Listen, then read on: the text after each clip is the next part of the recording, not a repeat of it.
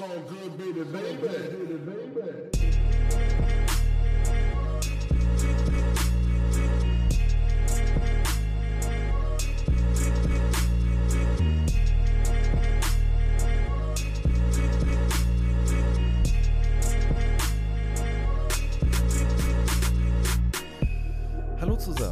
ist Jan Wehn und ihr hört gleich eine neue Folge vom All Good Podcast. Für die habe ich mich mit der Antilopengang getroffen, denn die hat am gestrigen Freitag ihr neues Album Abbruch Abbruch veröffentlicht.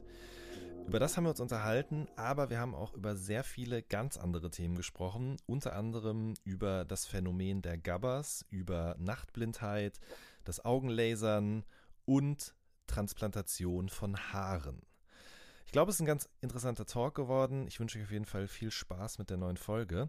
Wenn die euch gefallen hat, würde ich mich wahnsinnig freuen, wenn ihr vielleicht eine Bewertung bei iTunes schreiben würdet und äh, fünf Sterne gebt oder vier, je nachdem halt. Äh, oder aber, wenn ihr Lust habt, generell die Redaktionsarbeit von All Good zu unterstützen, dann könnt ihr das bei Patreon, bei Steady oder auch via PayPal tun. Die Links dazu findet ihr in der Beschreibung. Vielen, vielen Dank dafür. Jetzt aber erstmal viel Spaß mit dem neuen All Good Podcast und der Antilopengang. So good, baby, baby, baby. Also ihr kommt gerade aus äh, der Autotune-Session mit Diffus, ja? So ist es. Ja, Wie war das so? das war ein guter Einstieg in den Tag. Ja. Ähm, wir, wir wurden voneinander getrennt. Das, also ich konnte jetzt gar nicht sehen, wie mein Mann Panik Panzer oder Kolja das gelöst hat. Ah, okay. Ich ja. konnte alles sehen. Wir haben, haben das mit Bravour gemeistert, selbstverständlich.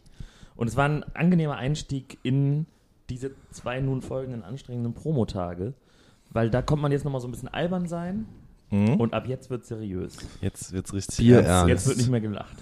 Ähm, denkt man sich da vorher was aus, was man dann erzählen wird? Oder macht man sich da Gedanken zu? Oder lässt man das so komplett auf sich zukommen?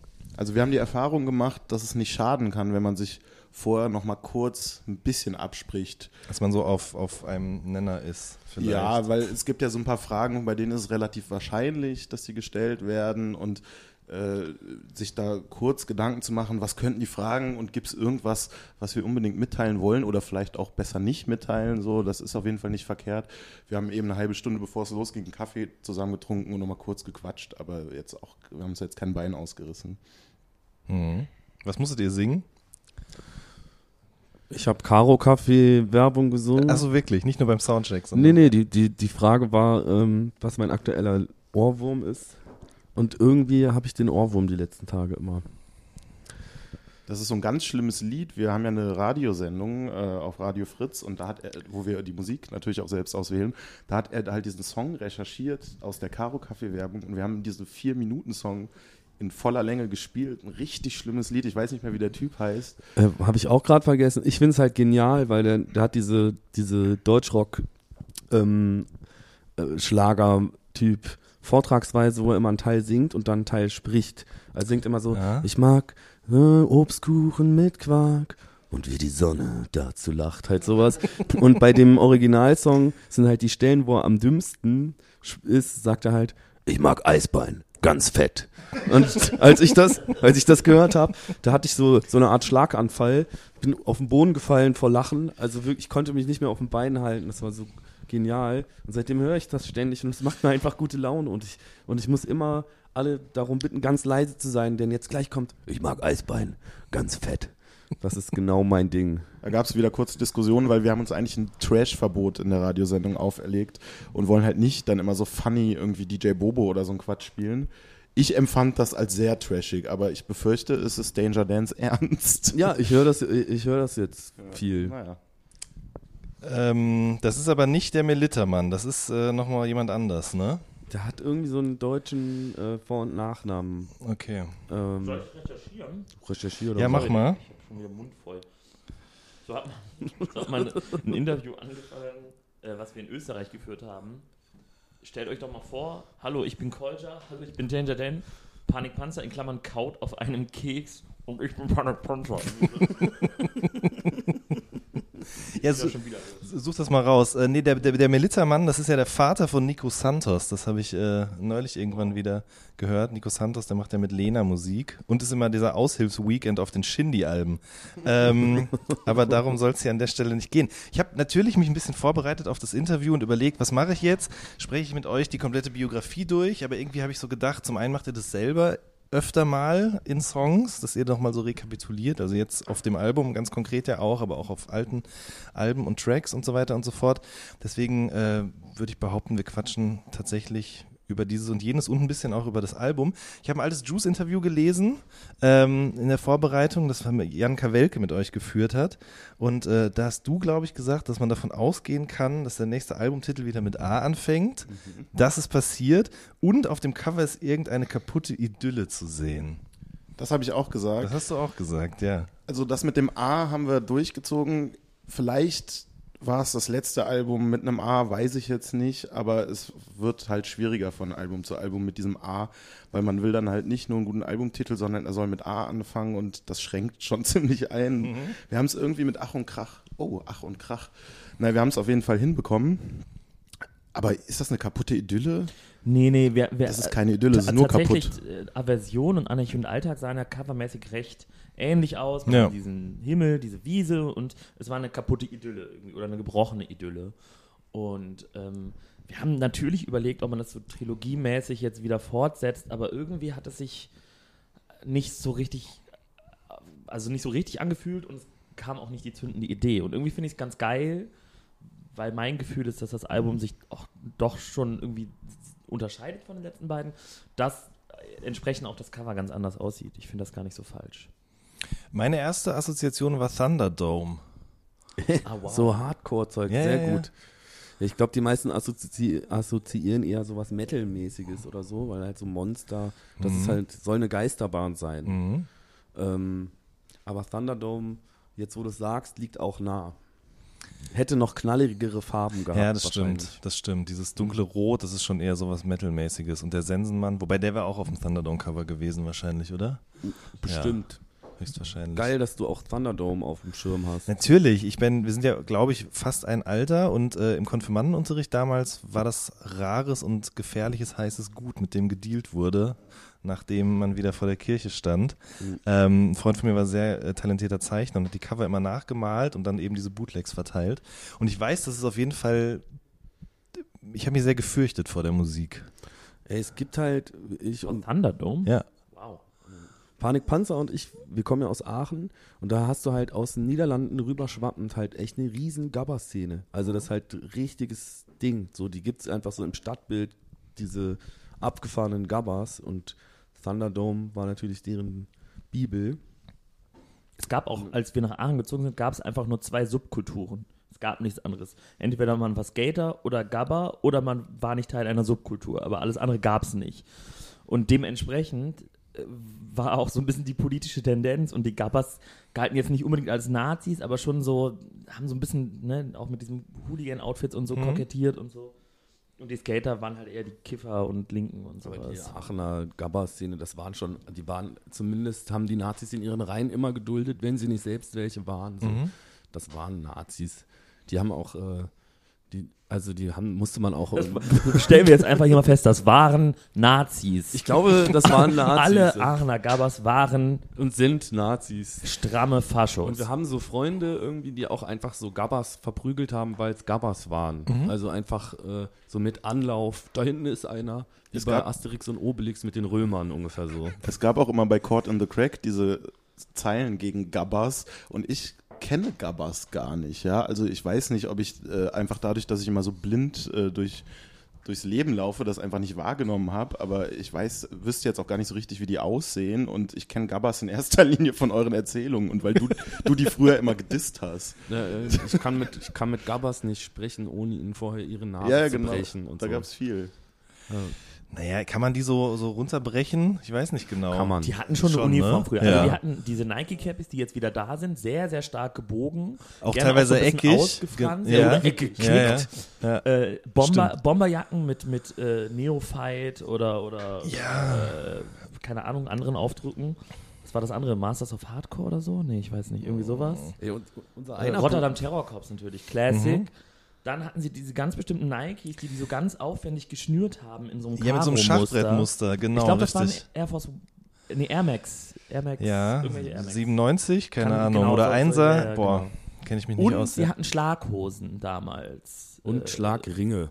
Ja, Ja, nee, die hatten so diese Gabba-Aufreißhosen mit den Knöpfen an den Seiten. die auch, Die aber auch, Schlaghosen. auch Schlaghosen oder normale Jeans, die sozusagen zu Schlaghosen umfunktioniert wurden, indem man da so ein Ding reingeschnitten hat. Und dann bin ich zu meiner Mutter auch gegangen. Das sind ja bei all diesen Sachen, das überträgt sich ja immer irgendwann auch so in den Mainstream und ich wollte dann auch so eine Hose zumindest haben. Meine Mutter hat mir das nicht erlaubt und dann hat sie mir angeboten, die aufzutrennen und wieder den Saum umzunähen. So, das, das war natürlich dann genau das, was sie nicht wollte. Aber ja, stimmt, das hatten die auf jeden Fall, aber dann eben auch Piercings und so. Schlagrings war immer alles irgendwie sehr spitz, aggressiv, die Musik laut, äh, dämonisches Grollen, diese tiefen Stimmen, diese Vocals und so. Ich fand das immer irgendwie angsteinflößend. Ja, es gibt ja auch dann so, so Happy Hardcore-Einflüsse zwischendurch. Also die haben dann auch Das diese war das Melodien, Gegenteil, dö, dö, dö, und dann singen die alle mit und tanzen wie so Wichtelmänner. Das ge- gehört ja irgendwie auch dazu. Es Mhm. gab halt so eine Disco, Peppermill in Kerkrade. Das war so der, das war so der Laden für die bei uns in der Region. Und wenn man da hingefahren ist, musste man einen Bus nehmen, die 44 nach Herlen. Und das war auch der Bus, mit dem man in den Coffeeshop gefahren ist. Und wenn wir Hip-Hop-Trottel am Freitagabend, was machen wir heute? Jo, wir fahren in den Coffeeshop. Und dann haben wir uns hingesetzt und Joints geraucht und äh, rumgesessen. Dann war, sind wir teilweise einfach im selben Bus gewesen mit den ganzen Gabbas. Und die sind teilweise so mit 30, 40, 50 Leuten im Bus ins Peppermill gefahren. Das war immer sau unangenehm. Äh, zumal es dann auch irgendwann so, so Fäden gab. Also unser einer Bruder hatte mal irgendwie eine Freundin, dessen Ex-Freund war so ein Gabber. Der hat diesen, bei den Bundesjugendspielen kam der aus dem Gebüsch gerannt und wollte dem eine knallen. Dann hat der, habt ihr den irgendwie ins Gebüsch gelegt und auf einmal sitzt er halt in so einem Bus und dann steigt er mit so 50 oder gefühlt 50, vielleicht waren es auch nur 15, aber für mich war es einfach viel zu viel, steigt er halt in denselben Bus ein, dann hast du halt so ein Riesenproblem. So. Und du kennst Gabas gar nicht. Nicht so richtig. Also diese Thunderdome Compilations kenne ich schon auch, weil äh, das war auch damals so fünfte, sechste Klasse so, dass das bei uns irgendwie so kursierte und das war irgendwie krass. Hat mich aber nicht so richtig interessiert, weil ich die Mucke irgendwie, konnte ich nichts mit anfangen so. Deswegen habe ich das nur am Rande mitbekommen und auch völlig losgelöst von irgendeiner Szene oder Subkultur. Das ist mir tatsächlich irgendwie nicht geläufig so richtig. komplett vom Thema abgekommen. Ähm, lass uns dann vielleicht mal wieder dahin zurück, also sprich vom Cover zum Arbeitsprozess. Würde mich wirklich interessieren, ich meine, ihr macht schon sehr lange in dieser Konstellation Musik zusammen, Alben, Mixtapes, Touren, dann macht jeder mal was solo. Äh, Und gerade auch nachdem jetzt, ähm, beziehungsweise ihr beiden habt schon was solo gemacht, aber Panikpanzer noch nicht. Aber wie habt ihr euch dann motiviert, jetzt wieder zu sagen, okay, wir machen jetzt zusammen so ein Album? Musste man sich da überhaupt motivieren oder war das irgendwie auch klar, dass das jetzt irgendwie kommt? Es war klar, dass wir es machen und ich fand sogar, während beim Album davor, bei Anarchie und Alltag, irgendwie so ein bisschen der Wurm drin war und wir in meiner Erinnerung zumindest uns eher so ein bisschen da durchgequält haben durch diesen Albumprozess, ging es jetzt bei Abbruch, Abbruch echt schnell los, weil ich eigentlich kurz, nachdem wir Anarchie und Alltag released haben, schon wieder mich mit Kolja in Düsseldorf getroffen habe, auch wöchentlich und wir einfach immer Songs geballert haben und das war so der Anfang dieser, dieser Abbruch-Abbruch-Phase und davon sind auch äh, bestimmt drei, vier Songs jetzt auf dem Album gelandet am Ende. Und von da an haben wir eigentlich relativ kontinuierlich, wenn es die Zeit zugelassen hat, immer am Album gearbeitet und waren, also hatten Bock auf Das, jeden Fall. genau, das war auch ein bisschen die Idee diesmal, dass wir jetzt nicht irgendwie ein Jahr Pause machen, sondern dass wir einfach so am Ball bleiben und dass wir nicht in diese Situation kommen, oh shit, das neue Album müsste langsam mal kommen und da gibt's irgendwie schon eine Deadline und wir müssen jetzt ganz schnell sein, sondern wir machen einfach die ganze Zeit Songs und sammeln das so an und haben am Anfang auch gesagt, wir machen mal und gucken, wir geben uns jetzt nicht irgendwelche Vorgaben, in welche Richtung soll das gehen, sondern wir gucken, was passiert. Und da haben wir echt schon 2017 angefangen Songs zu machen. Dadurch, dass wir dann auch getourt sind, Festivals gespielt haben, diese Solo-Projekte da waren, gab's natürlich immer auch mal Pausen, aber irgendwann äh, haben wir dann auch unser Studio eingerichtet hier in Berlin, was wir uns mit Fettoni und Yuzu teilen. Das war, glaube ich, dann so Ende 2017 oder so, wo es dann auch richtig so eine Anlaufstelle gab. Und da sind wir immer wieder hin. Und dann gab es so mehrere Phasen, in denen immer wieder Songs entstanden sind.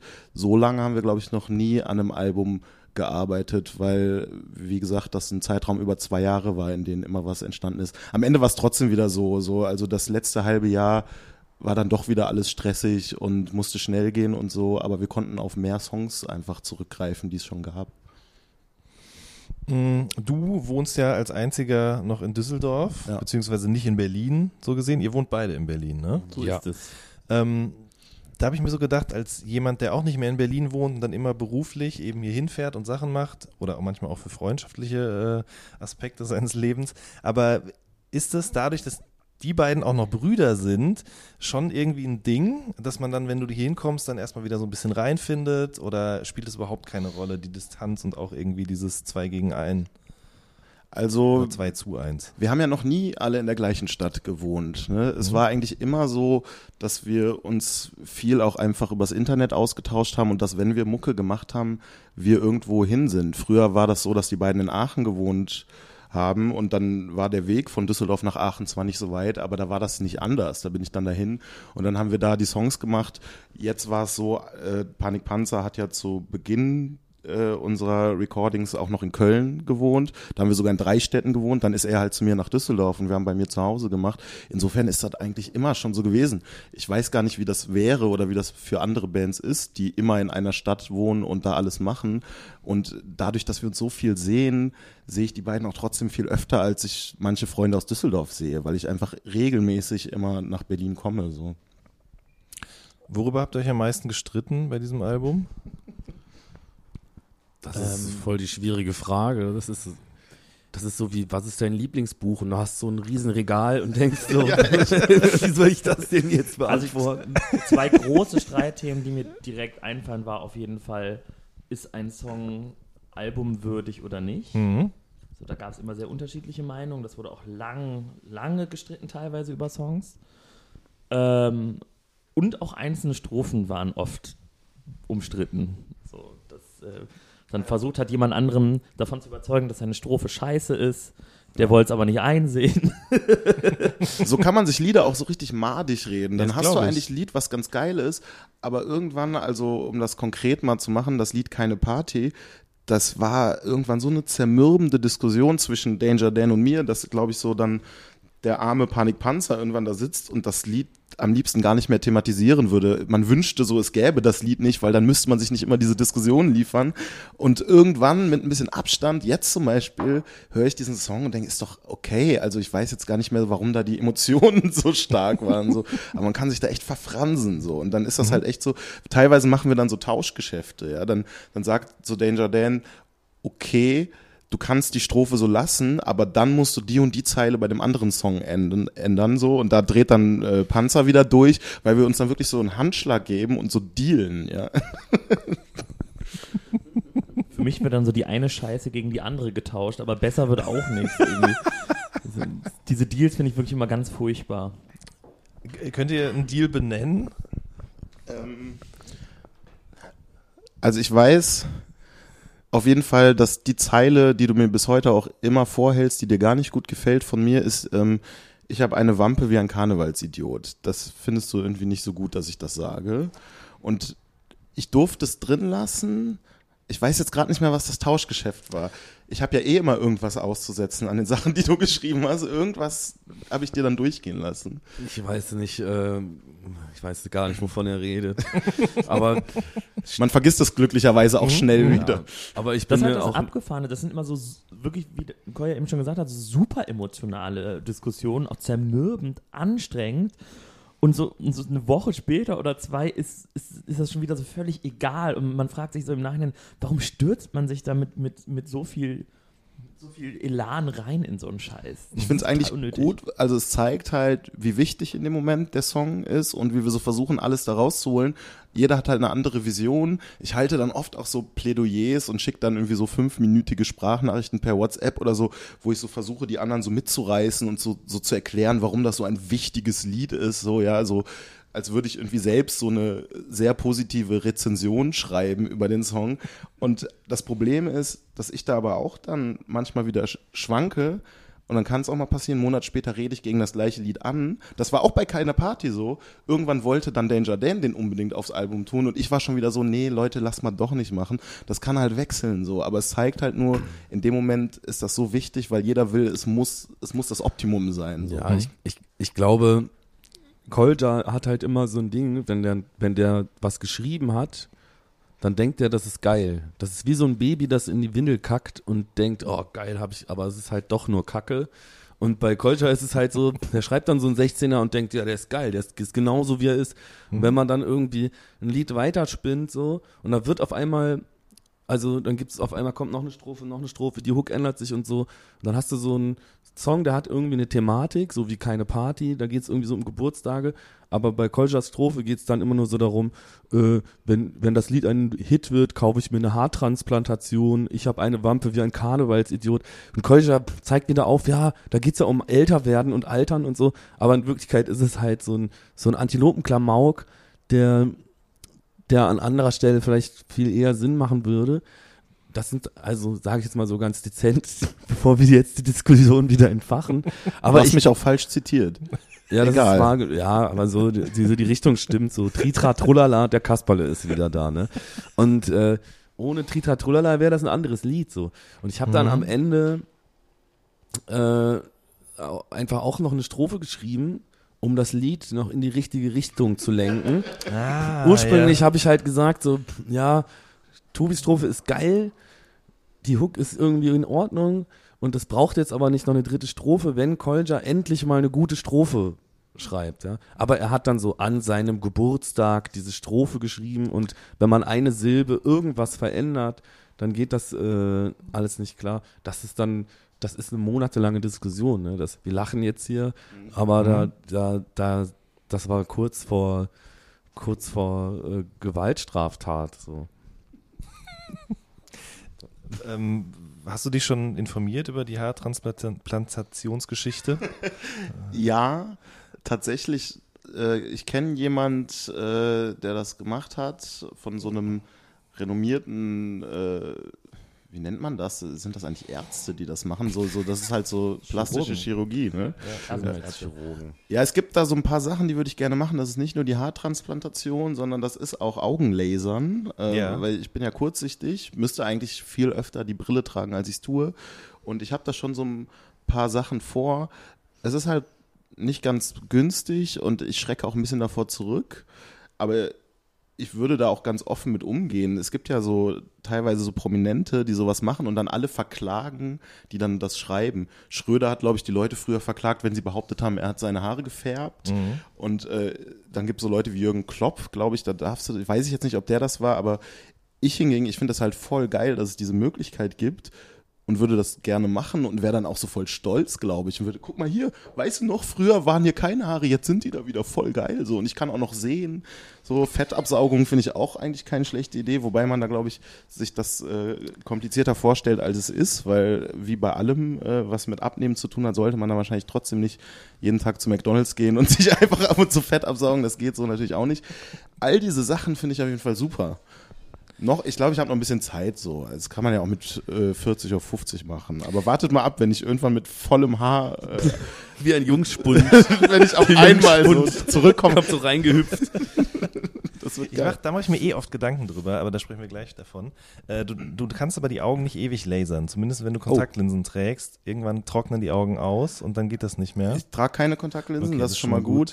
Ich habe da auch so ein bisschen Hemmungen, weil die Leute, die ich kenne, die das gemacht haben, da sieht man schon, die, die haben dann so ein bisschen so einen Maulwurfsblick und so. Also man merkt dann schon, irgendwas ist da. Also das ist nicht so, dass man, glaube ich, da so komplett unberührt von ist. Man muss sich komplett neu dran gewöhnen, wie man die Welt jetzt sieht. Es ist äh, nicht einfach alles gut auf einmal, wenn man da dieses Laser-Ding äh, durchgezogen hat. Deswegen weiß ich nicht, ob sein muss. So Brillen sind ja mittlerweile auch wieder total angesagt. Vielleicht ist das auch einfach, ich kenne eh einen guten Optika in Düsseldorf, so für, Kittel, äh, Optik Kittel in Optik Düsseldorf, Kittel. Shoutout. auf jeden Fall. Ich will ganz kurz sagen, es gibt auch eine nicht, nicht so kleine Fehlquote bei diesen. Und eine Hab ich Freundin auch von mir gehört, aus ja. Köln hat eine sehr, sehr teure Augenlaseroperation gemacht. Bei Dr. Und Maus, ich- der ist nämlich auch in Düsseldorf. genau, das ist der Beste auf seinem, in seinem Fach. Jedenfalls hat die dann irgendwie mehrere Wochen verschwommen gesehen und es war nicht klar, was passiert. Und dieses, dieser verschwommene Blick hat sich dann wieder gelegt, sie konnte wieder normal sehen, aber es war halt nichts besser als vorher. Und man muss ja vorher unterschreiben, dass halt nicht klar ist, dass es klappt. Und da war einfach die ganze Kohle weg. Das hat die sich lang angespart. äh, und es war nichts besser, sondern sie hatte drei richtig beschissene Wochen. So. Und das ist natürlich, muss man sich überlegen, ob man das dann Ja. wirklich. Es gibt, ja genau, es gibt eh so Risiken. Ich hatte mal eine äh, Augenoperation mit Laser, weil mir vor zehn Jahren wurde mir mal aufs Maul gehauen, aus Gründen, die ich jetzt gar nicht weiter ausführen will, aber es hat auf jeden Fall dazu geführt, dass ich eine Netzhautablösung hatte. Und dann müssen die mit einem Laser die Netzhaut so mit mehreren Punkten wieder am Auge befestigen. Und das musste ich mehrfach machen. Und äh, als ich dann da so saß und die mir so gesagt haben, so, wir machen das jetzt, da war mir nicht klar, dass das auch echt gefährlich ist, weil die meinten so, okay, jetzt, egal was ist, immer geradeaus gucken, auf keinen Fall zur Seite gucken, weil sonst könnte das zur Erblindung führen. Und das tut halt sau weh, ne? Wenn die dir ins Auge lasern, hast du halt Schmerzen und hast natürlich den Reflex, jetzt wegzugucken, Auge zumachen oder so. Und du sitzt da aber so wie in Clock Clockwork Orange, so mit so geöffneten Augen und weißt so, fuck, ich muss diesen Schmerz aushalten, weil sonst erblinde ich. Und das war wirklich eine unangenehme Erfahrung so. Und deswegen weiß ich nicht, ob ich wirklich das dazu bereit bin. Wir, wir warten mal ab. Ich halte dich auf dem Laufenden. Okay, sehr gut. Ja, und Brillen kommen wieder. Sind jetzt auch in Deutschrap-Boxen Eben. finden. äh, euch betrifft es mit den Haaren ja nicht, mich glücklicherweise auch nicht. Wir haben noch volles Haupthaar. Hackt nur auf mir rum. Ähm, ich denke öfter darüber nach, wie das ist, wenn Rapper alt werden. Also alte Rapper, Rapper mit 50, 60, wie die so aussehen und so weiter und so fort.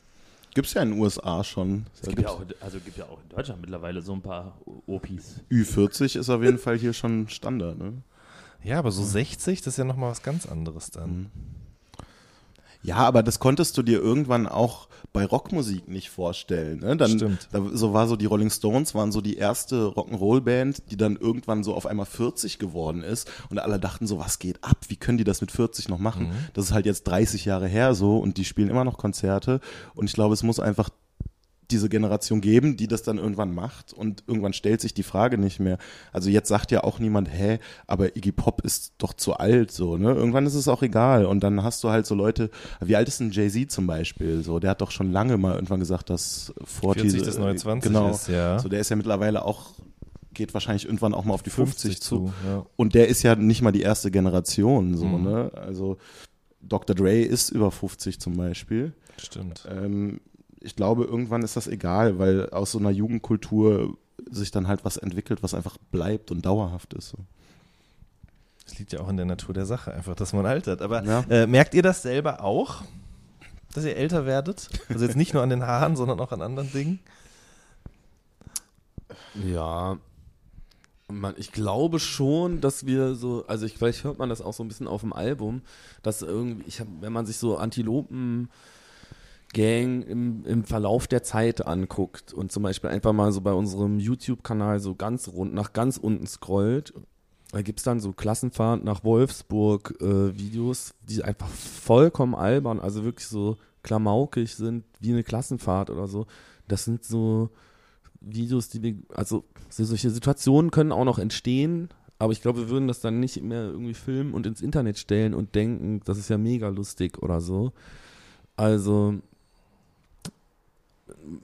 man wird auf jeden Fall, man, man, man also ich, wir, wir sind schon älter geworden und aber ich finde das, Klingt so furchtbar. das klingt furchtbar, Abbruch, aber Abbruch. ja, ich das glaube, war nicht das, das Codewort übrigens. Hatte doch nicht unser Codewort. Sorry. lag jetzt auf der Hand. ähm, die, naja, also ich, ich, also das ist ja nicht irgendwie negativ. Also du kannst ja auch Hm. mit irgendwie Mitte 30 noch äh, steil gehen und E-Roller umtreten und, äh, und Quatsch machen oder so, aber du musst halt irgendwie trotzdem, also man ist halt, also irgendwann wird es halt trotzdem, ist es irgendwie auch peinlich und man hatte, muss, braucht auch noch ein anderes Leben dazu. Und Mhm. irgendwie nur äh, im Aschenbecher rumhängen und die ganze Zeit nur lustige Witze machen und sich irgendwie in die Scheiße reiten. Das ist, sind so Konzepte, die einfach nicht so lang aufgehen. Also ich glaube, man braucht dann irgendwann neue, neue Formen. Und die müssen auch nicht uncool sein, so, sondern, aber die werden halt an ein paar Stellen noch vernünftiger. Und wa- was nimmt das dann für Formen an? So, wenn, ihr seid jetzt ja alle in euren 30ern, oder? Jo. Wenn ihr so, so überlegt. Also ich glaube eigentlich, dass wir mittlerweile so ein bisschen besser wissen, wer wir sind, was wir können und was wir wollen. Ja, also wir hatten eine relativ ausgedehnte Findungsphase, finde ich so. Eigentlich war ja 2014 das Aversion-Album das erste Mal, dass wir wirklich stringent als Antilopengang mal ein Album gemacht haben. Und da waren wir auch schon eher so 27, 28 oder so. Und davor haben wir ja zehn Jahre lang alles Mögliche gemacht. Mal eine Zeit lang gab, hat sich das ja auch mal mehr nach diesem Dipset-Zeug angehört. Dann hat sich wieder so angehört. Dann war es mal lustig, mal ernst. Das war ja immer alles so, so sehr obskur und sehr schwer zu fassen. Das war früher ein ganz großes Problem, dass die Leute uns gar nicht einordnen kon konnten, weil die gar nicht begriffen haben, was wir da wollen und wir wussten es vielleicht selbst nicht. Und ich habe so das Gefühl, in den letzten Jahren hat sich das alles so ein bisschen gelegt und wir sind so ein bisschen besser darin geworden, das zu verstehen, was wir wollen und, und so ein bisschen mehr Stringenz da drin zu haben. So, das jetzt so auf die Musik bezogen. Ich glaube schon, dass sich das bemerkbar macht. Und äh, auch außerhalb der Musik, Panikpanzer, du interessierst dich zum Beispiel für gut designte Kaffeekannen. Ja, ich versuche das nicht so nach außen zu tragen, weil das nicht so richtig cool ist. Aber ja, klar, ich, ich, ich ertappe mich ganz oft dabei, ähm, dass ich irgendwie auf jeden Fall ein anderes Leben führe als vor ein paar Jahren noch. Also als ich noch in Köln gewohnt habe, vor zwei Jahren so, das war noch so, auf jeden Fall jedes Wochenende feiern gehen, immer auf Techno und unterwegs sein und so weiter und halt in, in einer WG. Und mein Leben sieht jetzt gerade halt anders aus so und will jetzt auch nicht die tiefsten Einblicke geben so, aber ich äh, bin häuslicher geworden. Ich interessiere mich für ein schönes Zuhause und für schöne Dinge und das Aber deutlich, das kann ja auch sein, deutlich stärker als früher so und das ist also ich bin ruhiger geworden auf jeden Fall ja.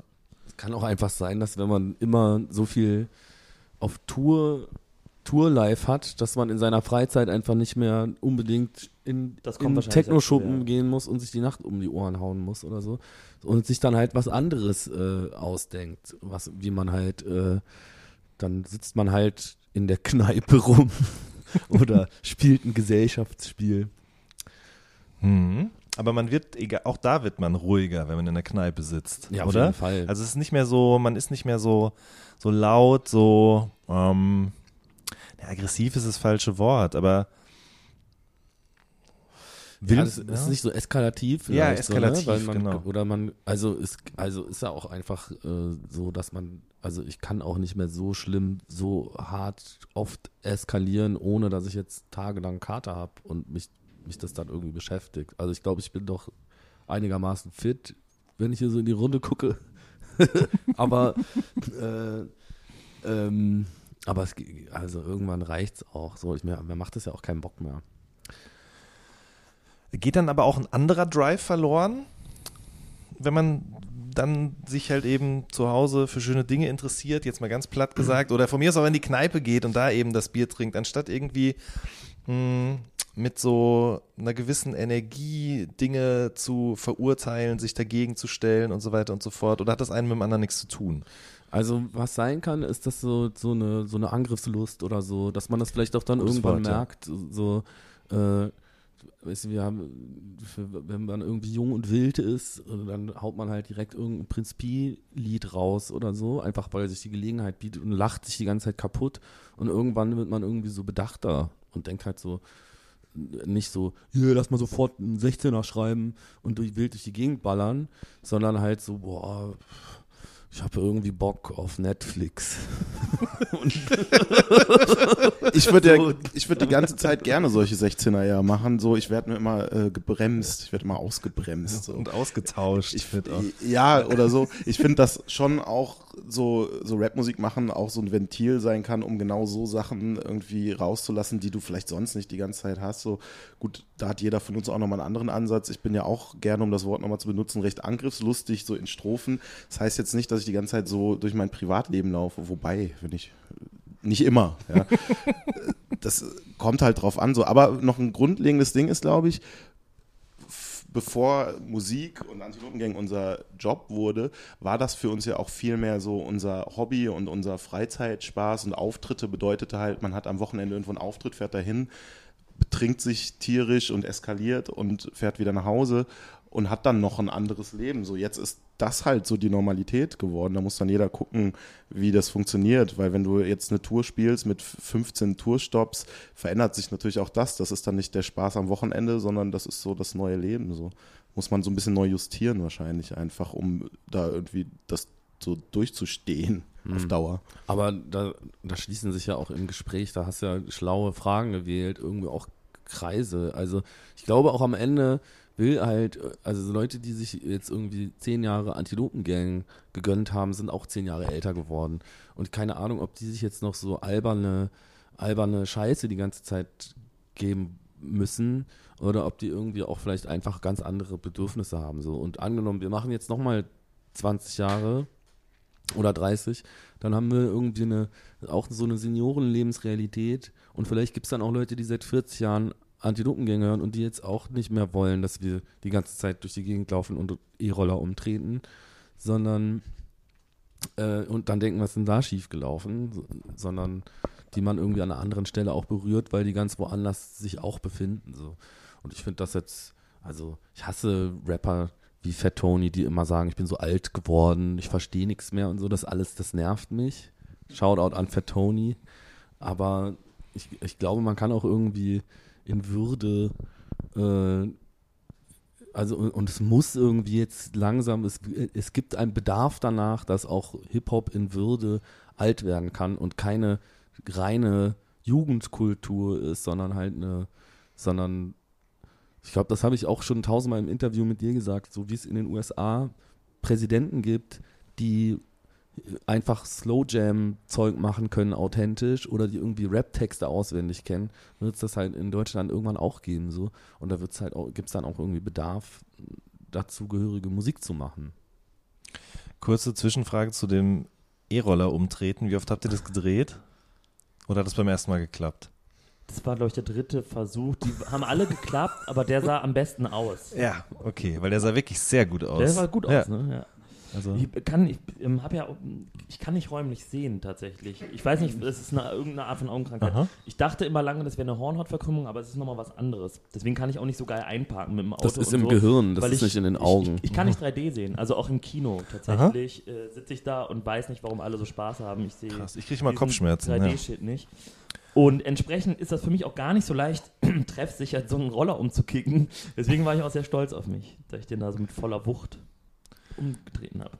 Aber da kann man auch nichts gegen machen. Das kann Nee, man jetzt nicht nichts machen. weglasern oder kennt, so. Kennt ihr das noch äh, in der Kindheit, wenn man dann beim Augenarzt ist, man kriegt so eine Tafel angezeigt Mhm. und soll da was drin erkennen. Und äh, ich bin einer von denen, die da nichts drin erkennen. Ich sehe einfach nur ein graues äh, Mosaik, nee, nicht Mosaik, aber so, ma so marmorartiges Muster. Mhm. Äh, ich habe keine Ahnung, was da drin ist. Und das und damit, das hat man dann die Diagnose dieser Augenkrankheit, Okay. Die dessen Namen ich nicht kenne. Ganz schöne Therapiestunde hier mit unseren ganzen Gebrechen. Ne? Ja, so kann so, sag mal, über Ich sage auch was. Ne? Ich sage auch noch, ich habe, ich habe, äh, ich leide an, also ich bin nachtblind auf jeden Fall. Ähm, Welcome. Also kurzsichtig bin ich auch, sehr stark sogar, minus 5,75 auf beiden Augen. Uns geht so schlecht. Ja, auf jeden Guck Fall. mal, ich habe hier einfach, ich weiß einfach, in welcher Tasche meine Taschenlampe ist. Ich habe für solche Fälle immer in dieser Tasche, ja, muss nur, muss gar nicht suchen, zack, da ist sie, zack. sehr gut. Licht. Ist sie von Walter? Von Ja, ja, die hab ich Pistolenhersteller? Ja, ja. Ja, habe ich nämlich auch. Wahnsinn. Die sind die besten. Ja, Da ist noch so ein Fall. Eisbrecher dran, das ist auch so ein Türstehertrick. Hast noch so einen Strobo-Effekt, taktische Kann Taschen. man Leute mit blenden, sehr Mhm. gut, ja. ähm, äh, wie sind wir jetzt da gelandet? Egal.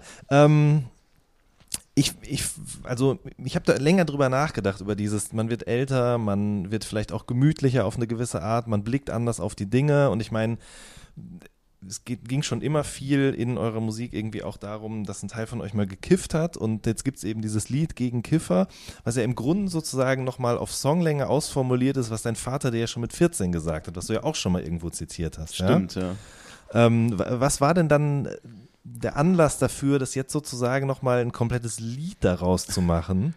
Ähm, also ich fange ja das Lied an mit dieser abgewandelten Sido-Zeile, den Leuten fällt es auf, wir reden ständig über das Kiffen. Kiffen, ja. Und das kommt daher, schon als wir das Anarchie und Alltag äh, Album gemacht haben, gab es irgendwann den Moment, wo der Roman, Ro Beardy, äh, Shoutout nach Köln an den guten Mann, ähm, der das Album gemischt hat und der auch ganz gerne kifft, ja, der hat, wo der dann irgendwann gesagt hat, Ey Leute, ist euch eigentlich mal aufgefallen, dass ihr ständig über Kiffen redet und halt auch ständig euch lustig macht über Kiffen oder das so negativ darstellt? Das war uns da noch gar nicht so bewusst, aber wenn man darauf mal das Anarchie und Alltag Album abhört, merkt man schon, da gibt's immer viele Zeilen, so einzelne Zeilen, zum Beispiel diese, äh, mein Vater meinte, ich soll aufhören zu kiffen, äh, wie recht er damit hatte, habe ich heute erst begriffen. Und ähm, ich finde, die logische Konsequenz war dann einfach mal, das wirklich auf Songlänge mal auszuformulieren, auch natürlich als Kontrast zu den Kiffer-Songs, die es auch schon von uns gab. Es gibt zum Beispiel den Kolja und Nemesis-Song Pack die Jolle aus von 2011, glaube ich. Ähm, das war, zu dem Zeitpunkt waren wir halt noch Kiffer und haben Kiffer-Song gemacht. Auch da war da immer schon die Komponente, dass man irgendwie das auch nie geschafft hat, so einen rein positiven, grüne Brille-mäßigen Kiffer-Song zu machen, sondern da waren dann auch immer schon so Zeilen wie, äh, pack die Jolle endlich aus und kiff dich in die Klapse und so. Und man hat schon immer auch gewusst, das hat auch äh, eine negative Seite, aber es war trotzdem natürlich eine ganz andere Herangehensweise. Es gab auch mal einen Caught in the Crack Song, Bob Marley war ein Spast, äh, der war schon eher so wie Lied gegen Kiffer jetzt geworden ist so. Äh, irgendwie musste das mal sein, vielleicht schaffen wir es auch, dass das Thema dann einfach mal vom Tisch ist, aber es macht natürlich wahnsinnig Spaß so. Äh, das ist ja nicht nur Roman, sondern in unserem Umfeld sind natürlich viele Kiffer, auch Leute, die dieses Lied mischen mussten oder bei der Produktion mitgeholfen haben. Die haben sich ja natürlich alle total aufgeregt, weil jetzt sollen die da bei diesem Lied, was sie die ganze Zeit nur beleidigt, noch mithelfen, so.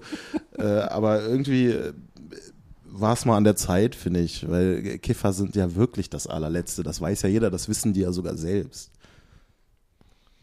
Ja, und ich glaube auch, das ist, äh, dass das ist, wir haben da, da haben wir auch mal drüber geredet im, im Rahmen dieses Buchs, wie Kiffen irgendwie so eine, irgendwie so einen ganz hohen Stellenwert hat in, und auch so merkwürdig glorifiziert wird.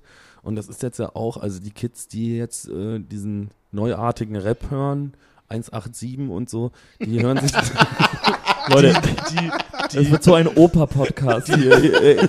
die, die sind ja auch die ganze Zeit damit konfrontiert, dass die ständig Joints rauchen in ihren Insta-Stories. Und genauso habe ich ja auch angefangen. Mit so Specialists, die ähm, und äh, am Ende äh, nix gegen Kiffen. Also wenn man da irgendwie, wenn man da, wenn man das irgendwie gut dosieren könnte und damit klarkommen würde, alles cool. So, aber die meisten Kiffer, die halt wirklich von morgens bis abends kiffen, die werden halt einfach bescheuert so. Also Ja. es ist einfach leider Fakt, dass so, ich würde sagen, neun von zehn vollkommen am Arsch sind, aber das halt nicht peilen, weil sie so stoned sind, dass sie es nicht peilen, so. Und das ist halt nicht geil. Das, also man darf nicht so, so werden wie so ein Kiffer. Das ist ein ganz mieses Leben. Ja, und ich glaube auch, äh, dass bei dieser neuartigen Rapmusik auch ein Problem ist, wie das so dargestellt wird. Also wenn man jetzt an das grüne Brille-Video denkt, die saßen halt auf diesem Schiff in Amsterdam, wenn ich mich richtig erinnere, und haben halt so einen Joint geraucht. Aber wenn du so einen 187-Videoblog siehst, die haben da riesige Tupperschüsseln, die komplett bis oben in voll sind damit. Und das wird ja auch, ich meine, ich, ich habe eh nicht viel gekifft in meinem Leben, ich habe da nicht so eine große Ahnung von, aber ich finde auch, wie das in den Texten mittlerweile dargestellt wird. Also Kids, die das hören, die kennen die ganzen verschiedenen Sorten und so weiter und so fort. Also das ist irgendwie noch viel größer, vielfältiger und irgendwie verfügbarer einfach geworden. Ja? Und das ist, glaube ich, genau das. Wenn man so alt ist wie wir, dann weiß man, dass das vielleicht nicht so gut für einen ist, weil man eben gemerkt hat, eine Wesensveränderung, weil andere einem gesagt haben, ey, du wirst komisch. So, ne? Aber Kids, die 12, 13 sind, die denken euch drüber nach. Ja, ey, bla, ich weiß nicht, ich habe mir dann ich war, war irgendwann mal in so einem, weil ich, ich glaube sogar, ich musste zu den Bullen ganz früh morgens irgendwo und musste denselben Bus nehmen, den ich früher zur Schule immer genommen habe. Und dann äh, diesen Schulbus, wo dann die Leute, die dann in dieser Schule drin waren, dann hab, und dann ist mir aufgefallen, dass ich immer zu spät gekommen bin, weil ich immer noch einen Joint rauchen wollte. Und als ich dann in diesem Bus war, war mir auch klar, warum. Also ich, äh, ich glaube, es war wirklich erträglicher, eine Zeit lang in meinem Leben einfach immer lieber noch einen Joint zu rauchen und zu spät zu kommen und mich in Ruhe da irgendwie stoned in die Schule zu setzen, als das irgendwie alles nüchtern ertragen zu müssen. Ich weiß nicht, wie kaputt ich heute wäre, wenn ich das nicht gemacht hätte. Aber ich bin auch ganz schön kaputt dadurch, dass ich es gemacht habe. So, weil am Ende hat sich das für mich zumindest überhaupt nicht rentiert, dieses ständige Gekiffe. Und wie Panikpanzer ja rappt in dem Song, einer seiner Brüder suchte ewig nach einer Frau, einer ging in Therapie, einer kam in den Bau. Das stimmt halt so. Und äh, ja, d- äh, Idioten. Idioten, ja. Ich finde auch, also diese, diese, diese Wesensveränderung, die, die wird ganz stark deutlich, wenn Leute aufhören zu kiffen. Und hier am Tisch sitzen so zwei Paradebeispiele, wo ich es so stark wie bei niemand anderem gemerkt habe, als sie aufgehört haben zu kiffen. Also bei, bei Koya war richtig krass, weil er war halt immer so ein, so ein träges Schwein. Und, äh, und plötzlich war der so aktiv. So, ich bin da erstmal gar nicht drauf klargekommen. Das war wirklich, war ein ganz, ganz anderer Typ. Und bei Daniel war das auch so. Das, also das, bei dem war es ein richtig krasser Schnitt in seinem Leben, als er aufgehört hat zu leben. Und Ge- Zu leben. Ich habe nicht aufgehört zu leben. äh, als er aufgehört hat zu kiffen, sorry. ähm, und äh, er ist so, so der oberextrovertierte, äh, aufgeschlossene Typ gewesen, den ich vorher so gar nicht kannte. Der war halt so, so ein verkiffter, langhaariger Lelek. So. Ähm, das fand ich schon abgefahren, von außen zu beobachten. Voll. Ich habe mir jetzt so im Rahmen dieses 2013-Videos, das wir gemacht haben, so Archivaufnahmen, also Zeug angeguckt aus meiner Kifferzeit. Irgendwie hatte ich mal so eine, und ein Kumpel von mir hatte auch so einen Camcorder. Wir haben dann so, so Videos aufgenommen, wie wir so zusammen Bong rauchen und sowas. Bongrauch-Contest auf Video. Und ich habe mir das angeguckt und mich tat mir richtig leid. Also ich habe so gedacht, so, oh, Traurig war das anzusehen. das ist wirklich traurig. Also Also ich, Kiffer, die sich gegenseitig filmen und denken, sie wären cool und hey, das ist hier unsere, das ist unsere Zeit hier. So, also, und sitzen da halt wirklich mit, mit einer Bong und Super Mario Kart und alle so Leichen blasen mit Augen. Das ist wirklich traurig. das ist wirklich Und, und man, die filmen das ja mit der Absicht, dass sie das dann später, oh, wenn ich erwachsen bin, dann gucke ich mir das mal an, das war die beste Zeit meines Lebens. Das ist, Das ist furchtbar. voll Das ist eine ekelhaft. Geisterbahn. Wo ich auch so denke, so warum kann warum habe ich nicht irgendwie einfach ganz normal, also es gibt so viele Leute irgendwie, die jung sind, aber schon cool irgendwie und Sachen peilen und denken, geil, ich mache jetzt mal ein Auslandsjahr und ich gucke mir irgendwie die Welt an oder ich äh, äh, was weiß ich, irgendwie, was man irgendwie für geile Sachen mit seinem Leben machen kann. Und ich saß halt immer mit so Pennern in so, einer in so einem Scheißraum und hab halt so Bon geraucht. Wir haben uns gegenseitig gefilmt und das ist einfach so im Nachhinein total verschwendet so und ich habe das dann lange Zeit versucht ähm, äh, mir einzureden ich hätte also ich habe ja einfach den Videobeweis dass ich nicht cool war wenn ich halt so Leuten aus meiner Jugend erzähle oder auch in so Liedern, die wir mit 15 oder was die so, ich war ein super cooler Jugendlicher und habe coole Sachen gemacht, so es stimmt halt einfach nicht. Ich war halt einfach voll der dumme, voll der dumme Depp, der so der so Bob Marley hört und, und sich so ein Joint raucht und einfach dann leichenblass in der Ecke liegt und sein Leben verkackt. So. Also so in Retrospektive gab es aber auch coole Momente damit. Klar. Ja, ich glaube, sonst würde man das ja nicht weitermachen. Äh, gut, du, die meisten werden beim ersten Mal kiffen äh, gar nicht breit davon. Du musst es schon ein paar Mal machen, um überhaupt zu merken, was da irgendwie möglich ist. Aber ich weiß noch gut, so mit 14 war das irgendwann wirklich dann so irgendwie bewusstseinserweitern und auch mega lustig und unterhaltsam und man hat voll den Spaß und so. Die typische Kifferkarriere ist halt so, dass du das dann zur Gewohnheit machst und irgendwann ziehst du dir natürlich nicht irgendwelche Lachflashs die ganze Zeit oder guckst dir irgendeinen Film an oder hörst ein Musikstück und hast du das Gefühl, dass du das so ganz anders wahrnimmst mit so einer neuen Ebene und so alles verstehst. So, das ist ja irgendwann nicht mehr so. Irgendwann war das bei mir auch so, dass ich dann nicht mehr so viel mit anderen Leuten mich zum Kiffen getroffen habe, sondern irgendwann hat man eine eigene Wohnung und dann sitzt man halt zu Hause und kifft so routiniert und dann kommen die Flashs eigentlich eher, wenn man mal aus Versehen nüchtern ist, weil man auf einmal merkt, krass, so, das gibt's auch noch so. Und äh, für mich war das eigentlich auch immer ein bisschen die Illusion, die ich hatte, so eigentlich ist das doch geil, das hat positive Seiten, vielleicht gab es die positiven Seiten auch später hier und da noch so. Ich hatte bestimmt auch schon mal bekifft jenseits der 20 mal eine gute Textidee oder sowas, aber das kannst du überhaupt nicht aufwiegen mit den ganzen negativen äh, Sachen, die diese Normalisierung mit sich bringt. So. Und irgendwann musste ich mir auch so eingestehen, ey, nur weil das irgendwann vielleicht auch mal was Gutes hervorgerufen hat, ist es insgesamt mittlerweile doch gar nicht mehr so geil. Und es kommt immer seltener, dieser, dieser gute Moment. So. Das ist vielleicht auch bei manchen Leuten nicht so. Es gibt ja abgefahrenerweise auch diese Sorte Kiffer, die so gar nicht so lethargisch werden, sondern die so total aktiv sind und ihr Leben vielleicht sogar auf die Reihe kriegen und so total, total aufblühen. So, das gibt's auch. Es gibt alles. Es gibt auch Manager in Spitzenfunktionen, die ähm, heroinabhängig sind und das irgendwie auf die Kette kriegen. So, äh, aber so die meisten Kiffer sind ja doch eher anders. So. Also meine WG hat letztes Jahr nochmal angefangen zu kiffen.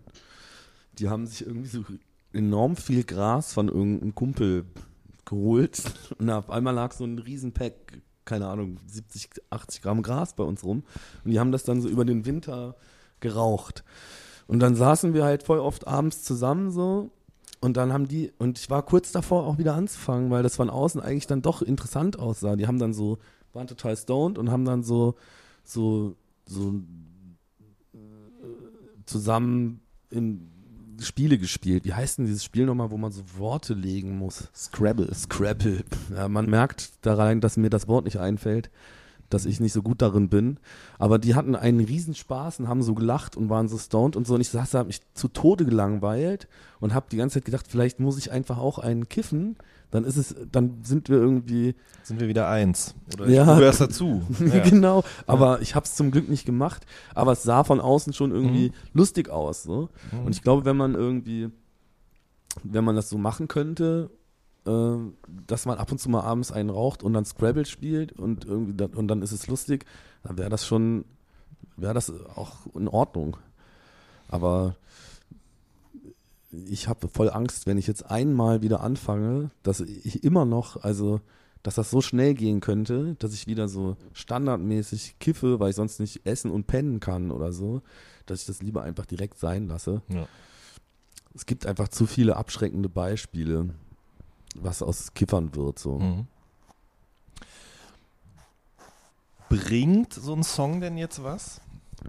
Also es macht in erster Linie einfach Bock, finde ich. Das ist ja auch so ein Wespennest, in das man sticht. So. Mhm. Also als Rap-Crew einen Rap-Song gegen Kiffen zu machen, ist jetzt nicht unbedingt der Versuch, sich so mega beliebt zu machen. So, ne? das, Ich sehe das ein bisschen in der Tradition von so Liedern, die wir immer schon gemacht haben, wie zum Beispiel Fick die Uni, wo wir halt erzählt haben, wie scheiße Studenten sind. Das äh, deckt sich ja teilweise auch so. Teilweise könntest du das Wort Student und Kiffer in den beiden Liedern wahrscheinlich einfach ersetzen und es würde trotzdem passen. so. Äh, ich weiß nicht, ob das was bringt. Vielleicht gibt es auch irgendwelche Antilopen-Fans, die äh, gerade 15, 16 sind und die jetzt irgendwie denken, ach, vielleicht sollte ich doch nicht so viel kiffen. Ähm, das ist aber nicht die Intention. Vielleicht verpassen die ja auch was, keine Ahnung. Wir sind ja nicht die Drogenberatungs- oder Aufklärungsstelle und wollen hier irgendwie so eine Kampagne gegen Kiffen starten. Für mich persönlich ist es in erster Linie auch einfach ein witzig, witziger Song, ein Rant und es macht Bock. Das Lied war auch ganz schnell da, ja. Das war keins dieser Lieder, wo wir uns irgendwie großartig einen Kopf gemacht haben, sondern das ging ganz schnell, das so zu schreiben und wir fanden es direkt witzig und es war irgendwie klar, das können wir wahrscheinlich aufs Album packen. Es funktioniert gut. Ähm, ob sich das die Waage hält, was die Leute angeht, die sich angegriffen fühlen und die, die da irgendwas rausziehen, wage ich zu bezweifeln. Ich glaube, die meisten fühlen sich eher angegriffen. So. Ja, aber das ist ja auch witzig. Ja, also ja, ich freue mich da auch voll. Ich weiß Jetzt wird noch, die nächste Single, wir sind sehr gespannt. Ähm, jetzt kommt dieses Video. Ich weiß halt noch, äh, wir haben, wir haben ja irgendwie auch sonst immer so gerne so Nazis und so provoziert. Und dann haben wir irgendwann dieses Lied Atombombe auf Deutschland mit Video rausgebracht. Und ich dachte so, wo, warum, warum gibt's hier, wo sind die jetzt alle? Die, die waren wahrscheinlich schon so voll gelangweilt. Äh, die Antilopengang schon wieder, ja, wir haben es verstanden. Und dann ist nichts mehr passiert. Aber bei den Kiffern bin ich mir halt ganz sicher, dass die halt, weil Kiffer sind einfach auch cholerisch und haben sich emotional nicht so unter Kontrolle. Die sind halt einfach so, die sind halt, die sind so psychisch so labil einfach, Mhm. dass ich mir ganz sicher bin, das gibt jetzt so ein bisschen Ärger. Und da freue ich mich auch schon richtig Wir haben, drauf. uns, So. wir haben uns ja viel über Kiffer unterhalten dann auch irgendwie im, im letzten Jahr und das fand ich eigentlich die geilste Feststellung, als wir bemerkt haben, weil das sich eigentlich so, so ähm, ausschließt, ah, die meisten Kiffer sind cholerisch. Das ist einfach so, das sind voll oft so Choleriker. Also, ho also unheimlich aggressive Typen. Man denkt ja eigentlich immer so ein Klischeekiffer, so, hm, der hängt so PC rum und so, überhaupt nicht. Die sind richtig cholerische die haben so ganz, Schweine. ganz dünnes Eis bei denen. Das bricht, das macht zack und dann schreien die rum und peilen nix mehr. Ähm, das Video habt ihr, wenn ich es richtig gesehen habe, ja auch in einem Hanffeld zum, zum Teil gedreht. Ne? Was ist das? Ist das Nutzhanf gewesen? Du hast mir schon mal erzählt, Kolder. Ich habe es aber vergessen. Ja, das äh, merken ja die ersten findigen Kommentatoren schon. Es ist Nutzhanf, ähm, aber es sieht halt, für mich sieht es genauso aus wie, äh, wie Marihuana und Hat auch so gerochen. es hat auch so gerochen. Das ist ja auch dasselbe. Also Genau. die Pflanzen sind eigentlich optisch nicht oder? voneinander zu Ja. unterscheiden. Der- Also, also zum Zei- jetzigen Zeitpunkt äh, gibt es bis jetzt nur ein Video-Teaser. Das Video kommt in ein paar Tagen. Wenn der Podcast kommt, wird es das Video schon geben, nehme ich an. Äh, da gibt es jetzt schon ein paar so Kommentare von so Leuten, die so meinen, erkenne ich sofort, das ist doch CBD und so. Ich glaube, das ist jetzt auch wieder so ein Kiffer-Unsinn, dass die sich jetzt einbilden, dass sie ihr heiliges THC natürlich auf jeden Fall erkennen und so. Keine Ahnung. Das ist ey. totaler Unsinn.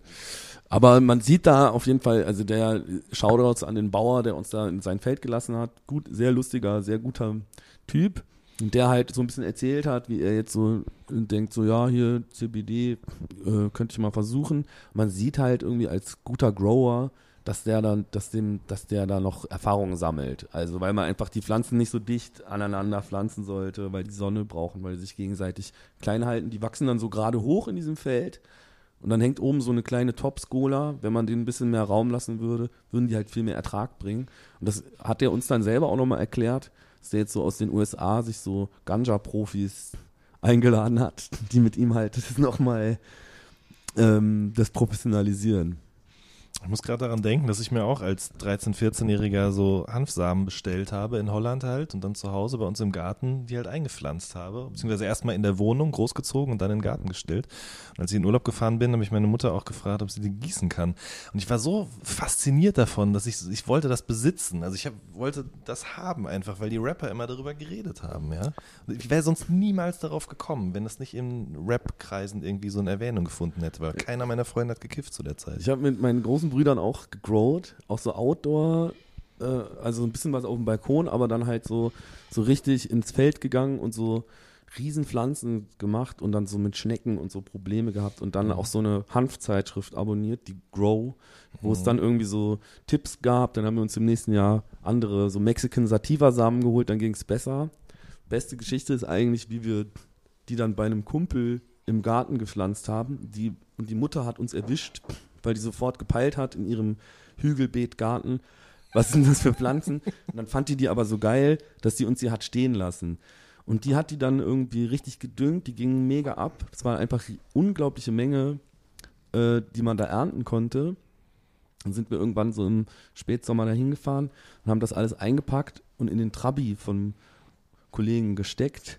Der immer noch Trab, der ist Trabi gefahren und der ganze Kofferraum war voller Gras, also komplett von oben bis unten voll mit diesen Pflanzen. Und dann ist der natürlich fu furchtbar nervös geworden und ist dann irgendwie direkt zehn Meter hinter der Kreuzung so zu weit auf eine Kreuzung gefahren, da kam so ein Trecker, dann wollte er wieder zurücksetzen und ist gegen so einen Motorradrocker-Typen gegengefahren. Und dann standen wir da, hatten so einen Unfall gebaut, den ganzen Kofferraum voller Gras und dann bauten sich da so Motorradrocker um unser Auto und um den Trabi auch noch auf. Das war wirklich, ich weiß, das ist irgendwie gut ausgegangen. Der hat dann, wir mussten, die haben uns dann gezwungen, da stehen zu bleiben und dann hat der so sein Motorrad getestet und so Bremstest und meinte dann so, ja, okay, es ist nichts kaputt, ihr dürft weiterfahren und wir waren die ganze Zeit so, fuck, fuck. Kiffen. Saufen ist aber, ja, nee, sag du, was ist Kiffen? Äh, es gab auch lustige äh, Momente, sage ich. Okay, aber trotzdem ist schlecht. Saufen ist aber auch nicht besser, oder? Es ist gesellschaftlich akzeptierter. Mhm. Wobei das jetzt bei Gras ja auch anfängt, dass Leute so Vaporizer haben, wo die so Biogras dann mit Mitte 40 auf dem Balkon rauchen und so. Also ich glaube, an dem Saufen sterben einfach durchgehend Leute und so Ja. und die gehen alle vor die Hunde. Das ist alles, äh, und es ist einfach viel akzeptierter. So. Ich weiß nicht, ob man aber das jetzt so miteinander vergleichen muss, ob man sagen muss, das ist besser, das ist schlechter oder so. Ich glaube, das sind so zwei stimmt. Phänomene, die, also das ist immer so ein Kifferargument auch so, "Hä, aber Saufen ist okay. Und äh, das darf, ich glaube, das muss man nicht miteinander vergleichen. So. Das ist die, Beides schlecht. die Hufeisentheorie funktioniert auch hier nicht. Man muss ja auch ehrlicherweise sagen, eigentlich ist das alles schon irgendwie auch geil. So, also besoffen sein oder bekifft sein ist ja nicht nur Scheiße, so, sonst hätte ich das auch nie gemacht. So, äh, das Problem ist wahrscheinlich eher, wenn man das nicht im Griff hat oder eine Sucht entwickelt und sich äh, da irgendwie selbst so ein bisschen Sachen kaputt macht. Aber ähm, so, ich mache jetzt das alles nicht mehr, aber ich bin ja auch genervt von so Leuten, die zum Beispiel dann das Saufen immer so schlecht reden und äh, so tun, als wären sie jetzt so erhaben über alles. Vielleicht neige ich da manchmal auch zu, Ja. um, um mich selbst zu schützen, so, weil, weil ich auch Angst habe, so was das mit mir machen würde, wenn ich das wieder machen würde.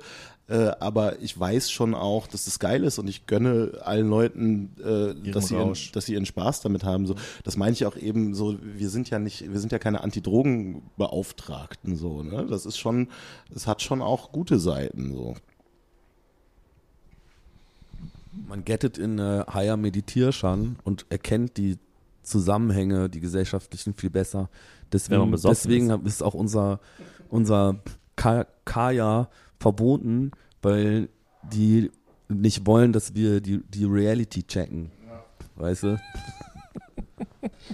Deswegen haben sie unser Sensi criminalized. Ähm, Danger Dan hat lange in Reggae-Bands gespielt. ähm, lass uns mal weg von so Substanzen hin zu etwas ähm, physischeren Dingen. Ich würde gerne noch über Bang Bang sprechen, weil ich finde, die Idee dahinter ist ja eine ähnliche. Ne? Also, dass die Darstellung von Sex und Sexualität und so weiter und so fort in Rapmusik ja, genau wie eben auch Kiffen, wirklich vielen Leuten suggeriert, das hat, also das ist geil, was ja grundsätzlich auch richtig ist, aber das hat so und so zu funktionieren, weil nur dann ist es geil und einen das in seiner jugendlichen, kindlichen Entwicklung, natürlich auch noch von außen herangetragen durch Pornografie und so weiter und so fort, äh, natürlich irgendwie beeinflusst und krass unter Druck setzt und so. Und darum geht es ja in dem Song, nicht wahr? Das ist auf jeden Fall die Metaebene. Wir sagen das ja gar nicht. Wir erzählen halt so davon, wie verkorkst bei uns das erste Mal war. Aber ist natürlich schon auffällig. Äh, es gibt sehr viele Hip-Hop-Songs, die von Sex handeln. Meines Wissens gibt es keinen einzigen, der so ist wie Bang Bang, sondern da geht es immer darum, sich halt als möglichst krassen Ficker so zu inszenieren. Ähm, insofern ist das, was du da so interpretierst, sicherlich richtig.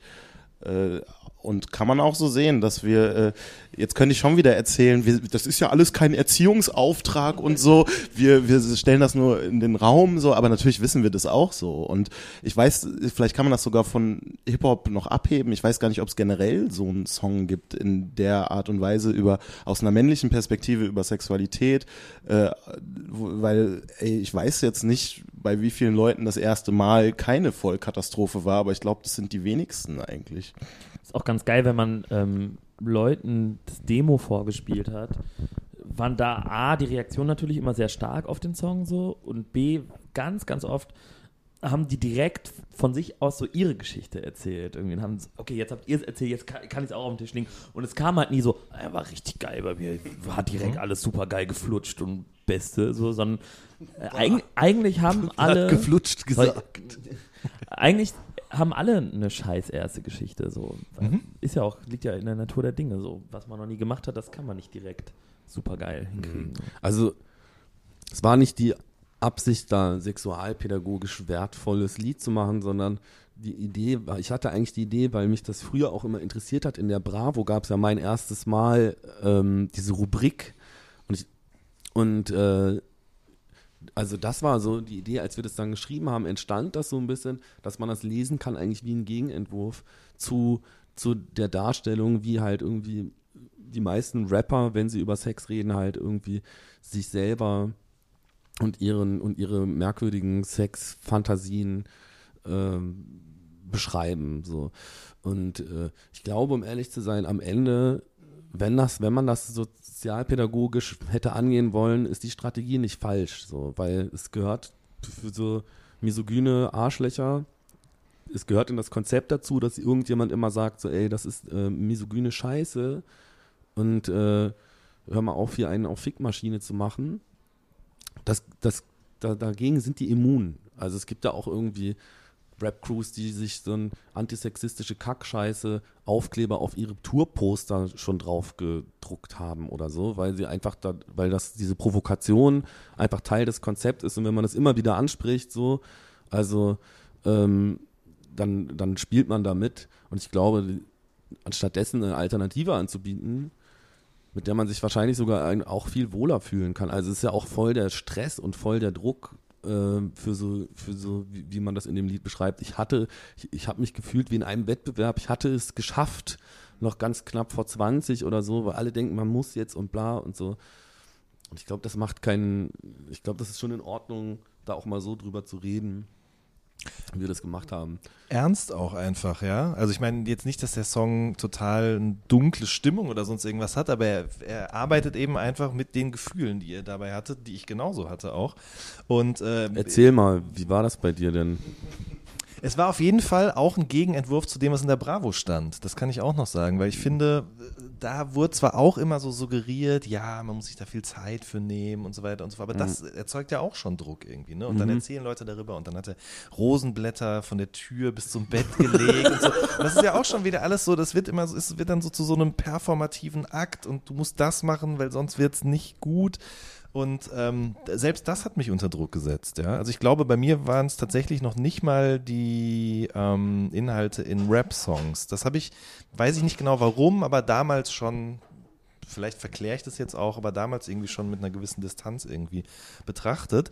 Aber ich musste auch daran denken, dass wenn Rapper sich in ihren Texten mit Sexualität anders auseinandersetzen, dann ja immer auch auf eine so eine ironische oder karikierende Art und Weise. Ne? Also KIZ mit dem Mini-Pimmel, der irgendwie nur so groß wie eine Reißzwecke ist oder so, das ist ja dann auch schon wieder irgendwie nicht ernst, ja. Oder Rockstar inszeniert sich ja eben auch sein komplettes Leben, wo natürlich auch Sex zugehört, irgendwie auf so eine Art und Weise. Und äh, deswegen, ich, mir ist auch kein Song eingefallen, in dem jemand mal so darüber gesprochen hat. Irgendwie. Das ist ja auch unangenehm, das sagen wir auch in der Hook so, lass nicht weiter drüber reden, das ist einfach nur beschämt, das wissen wir auch selbst und äh, da können wir uns ja auch nicht von frei machen. Das Lied ist ja auch eher so ein Unfall gewesen.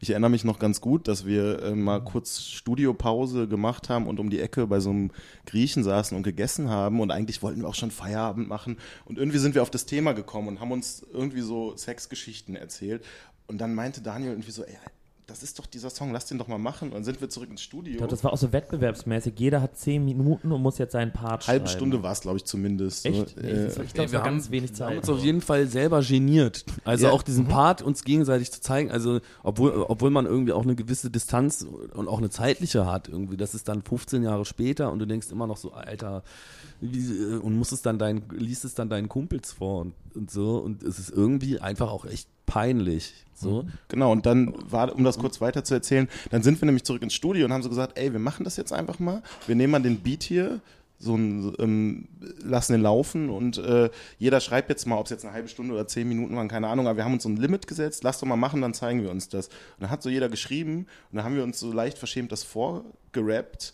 Dann, ja, irgendwie, irgendwie hat's was, lass halt mal aufnehmen. Und dann war das so aufgenommen und wir waren also, fuck, es ist gut geworden. Scheiße, weil jeder hatte so das Gefühl, das ist, das ist ein guter Song, man muss den eigentlich veröffentlichen, aber irgendwie ist es auch peinlich, oh, wenn meine Eltern das hören, wie unangenehm, irgendwie so, ja. Aber trotzdem war auch im gleichen Moment klar, es ist leider gut, wir müssen das jetzt durchziehen, so, äh, das wird jetzt irgendwie, also es, das geht nicht, das nicht zu machen so. Und wie das oft bei so Antilopen-Songs ist, die, die so ganz schnell da sind, wie es ja bei Lied gegen Kiffer auch war, die sind dann oft auch einfach gut. Wenn man das einfach so runterschreibt, dann hat das eine gewisse Substanz so. Ja. Und jetzt müssen wir da halt durch. Und das ist jetzt äh, das erste richtige Interview, was wir heute an diesem langen Tag machen. Direkt müssen wir hier darüber reden. Das, das wird noch eine Weile so bleiben. Ja. Denke ich Ja, auch. aber es finde ich äh, auch alles nicht so schlimm. Am Ende ist es irgendwie, äh, am Ende, äh, wenn, ich glaube, das ist dann doch eine Form von Männlichkeit, die mir einfach viel mehr zusagt, auch wenn wir, auch wenn das jetzt vielleicht anstrengend wird Hm? oder man sich angreifbar macht oder so. Aber am Ende hat es doch auch, zeugt es von ganz viel Stärke, Ja. genau das so jetzt einfach mal durchzuziehen. Ich äh, bin ja großer Trash-TV-Fan, wobei ich immer nicht weiß, ob es der richtige Ausdruck dafür ist, aber ich habe diesen Sommer Love Island geguckt. Hat das irgendjemand geschaut hier? Aber ich bin auch zu so einem Trash-TV-Fan mutiert. Dieses Jahr. Also hast du auch Love Island geguckt Ja, ja, und erinnerst dich auch an Ricarda und Mischa, ja, sicher. die dann in der Suite waren. Ne? Ja. Und erinnerst dich auch daran, wie die beiden Oh, wieder da rausgekommen Ich weiß jetzt sind. genau, worauf du anspielst. Ja, Also klar. für alle Leute, die es nicht wissen, in dieser Sendung werden einfach eben Männer und Frauen in so, ein, so eine Villa reingesperrt und müssen dann eben, oder das heißt müssen, aber finden im besten Fall zueinander, werden verkappelt und so weiter und so fort. Und welche, die eben schon längere Zeit zusammen sind, äh, bekommen dann auch so eine Nacht in so einer Suite spendiert. Und Ricarda und Mischa haben das eben bekommen. Und äh, es war dann so, dass die beiden sich darauf total gefreut haben und dann ist aber halt in der Nacht eben nichts Sexuelles passiert, weil er keinen Hoch bekommen hat. Und ähm, weil er halt zu nervös war. Und man hat es halt eben auch klar gemerkt, dass er zu nervös war. Und dieses, also alles daran, wie sozusagen die beiden da rein sind, wie sie damit dann umgegangen sind in dieser Zweisamkeit und wie dann auch vor allen Dingen damit umgegangen wurde, nachdem die beiden wieder in der großen Gruppe waren.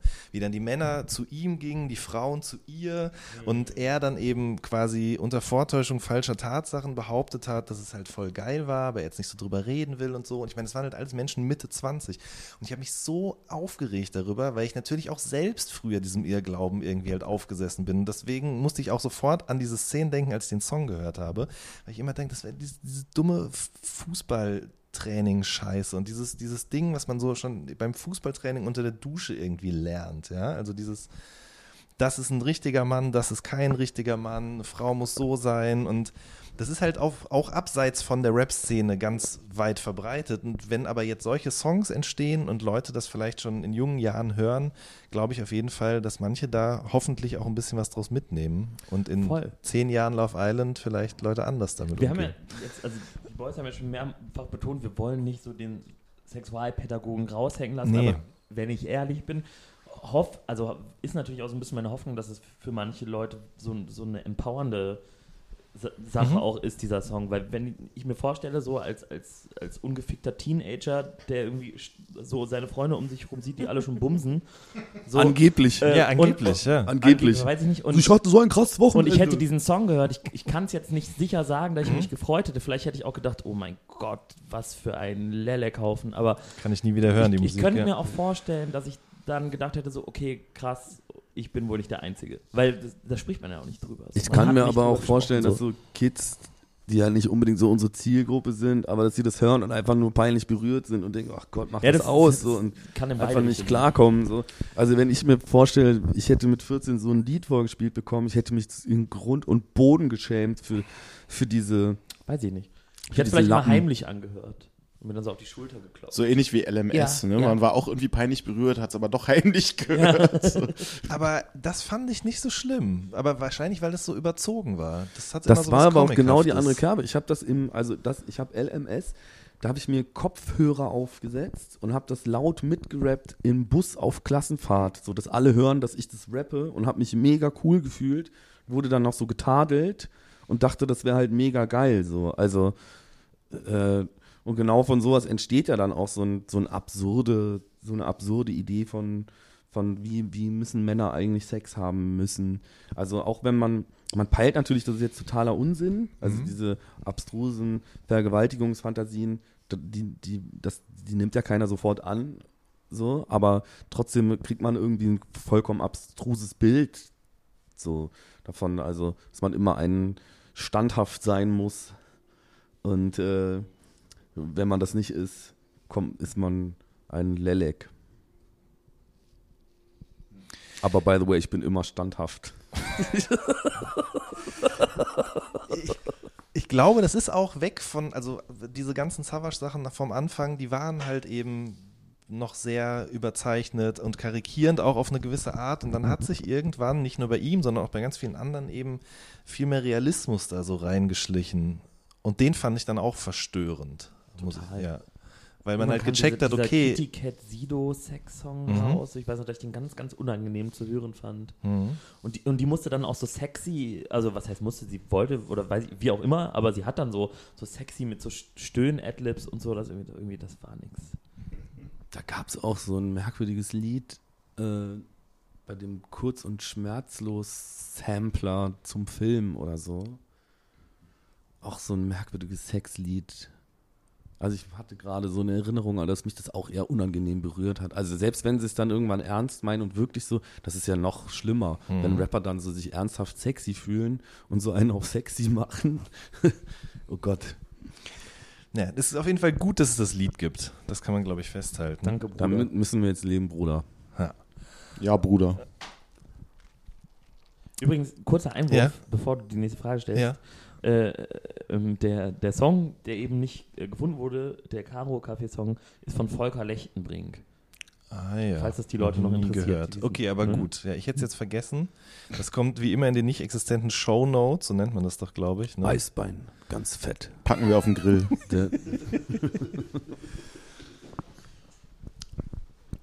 Wenn man sich das aber jetzt so vor Augen führt, ne, okay, äh, Rap ist bei mir, bei euch vielleicht auch mit daran schuld gewesen für diese, dieses Überschreiten der Hemmschwelle zu sagen, okay, ich roll jetzt was in Joint und rauch das. Oder ich mache mir so einen krassen Druck, weil ich denke, ich muss ungefähr vor 20 das erste Mal Sex gehabt haben und solche Dinge. Ähm, macht man dann noch gerne Rap-Musik? nö. Ey, aber das Ding ist ja, solche Lieder zeigen ja, man kann ja Rapmusik machen, wie man Bock hat. Wer sagt denn, dass das so sein muss? Da sind wir ja das beste Beispiel für, dass man das alles völlig anders machen kann. So, ne? Da muss man natürlich erstmal auf den Trichter kommen, dass man niemandem nacheifern muss und nur weil alle das so machen, muss das gar nicht so geil sein, vielleicht sogar im Gegenteil so. Äh, ich finde es ganz okay, dass wir so einen Weg gefunden haben, das einfach so zu machen, dass es für uns cool ist und dass ein paar Leute das dann auch gut finden und sich das vielleicht auch mal live angucken. Gibt noch ein paar Tickets für die Tour im, im Februar und März. Und insofern äh, ist ja Rap erstmal nur ein leeres Gefäß, was man beliebig füllen kann. Ist ein bisschen so die Tragödie, dass fast alle das gleiche Getränk da reinpacken in dieses Gefäß. So. Äh, aber naja, am Ende kommt die Antilopengang, trinkt alles aus.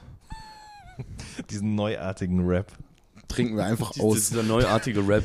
Die, diese moderne Musik. Neuartige Rap, aber mit den ja gleichen Inhalten. Also das, äh, das hat sich ja dann doch nicht, wenn es um Sex geht, wenn es um Gras geht, wenn es, egal worum es geht, irgendwie, irgendwie hat man sich doch auf so einen Kodex geeinigt, der, der scheinbar irgendwie gleich ge- geblieben ist. So. Ja, aber gerade drum ist es gut, dass, dass es dieses Album gibt. Äh, ich kann euch das sehr ans Herz legen, auf jeden Fall. Also nicht euch, die ihr es gemacht habt, sondern den Leuten, die gerade diesen Podcast hören. Ähm, das war eine neue Folge vom All Good Podcast. Wir hören uns in der nächsten Woche. Macht's gut. Tschüss. Tschüssi.